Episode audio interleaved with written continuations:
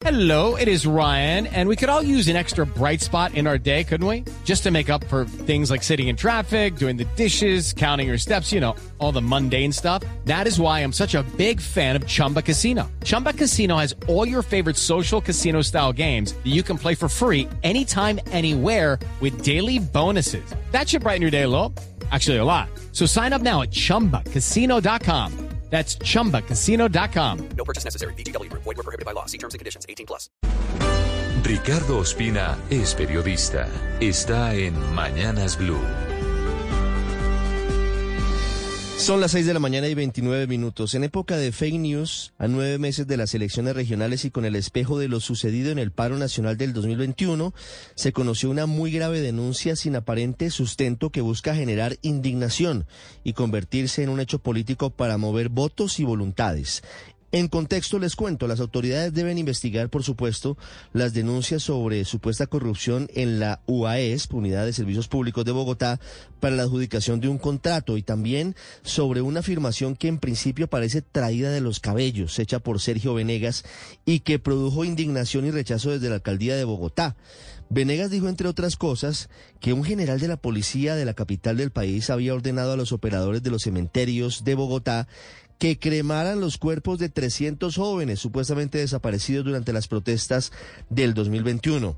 De inmediato la alcaldesa Claudia López salió a catalogar de mentiroso y tendencioso lo dicho por Venegas, luego de señalar que ella fue una de las principales críticas de los abusos cometidos por integrantes de la policía y que luego de haber pedido un informe detallado a la Fiscalía, a Medicina Legal y hasta instancias internacionales, concluyeron que no hubo una sola persona víctima de desaparición forzada en Bogotá durante las protestas de hace casi dos años.